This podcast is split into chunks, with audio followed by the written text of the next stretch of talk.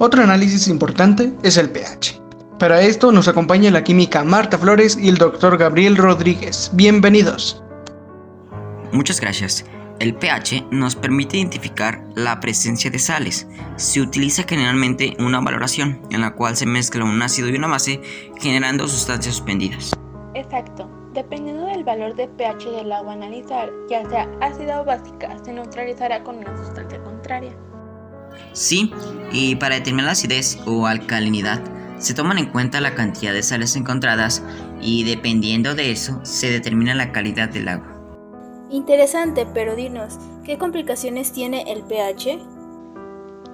El agua con un pH alto contiene una gran concentración de minerales disueltos, los cuales pueden dañar la superficie donde se encuentran. El agua con bajo pH tiende a llevar grandes concentraciones de metales como el manganeso y hierro. Estos metales pueden ser potenciales corrosivos de los caños en las casas antiguas. En este caso, los daños llegan a ser más estructurales. Imagínense lo que causaría el ser humano si se consume. Es un alto riesgo, pero generalmente se evita el contacto humano. El análisis del agua es una gran cuestión, por lo que es muy importante tomarla en cuenta. Muchas gracias por su informe. Ha sido un placer tenerlos aquí. Gracias. El gusto es nuestro.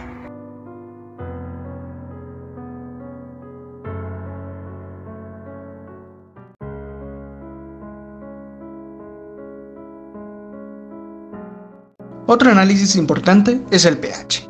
Para esto nos acompaña la química Marta Flores y el doctor Gabriel Rodríguez. Bienvenidos. Muchas gracias.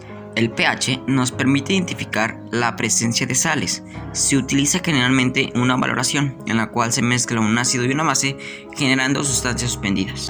Exacto. Dependiendo del valor de pH del agua a analizar, ya sea ácida o básica, se neutralizará con una sustancia contraria. Sí, y para determinar la acidez o alcalinidad, se toman en cuenta la cantidad de sales encontradas y dependiendo de eso se determina la calidad del agua. Interesante, pero dinos, ¿qué complicaciones tiene el pH? El agua con un pH alto contiene una gran concentración de minerales disueltos, los cuales pueden dañar la superficie donde se encuentran. El agua con bajo pH tiende a llevar grandes concentraciones de metales como el manganeso y hierro.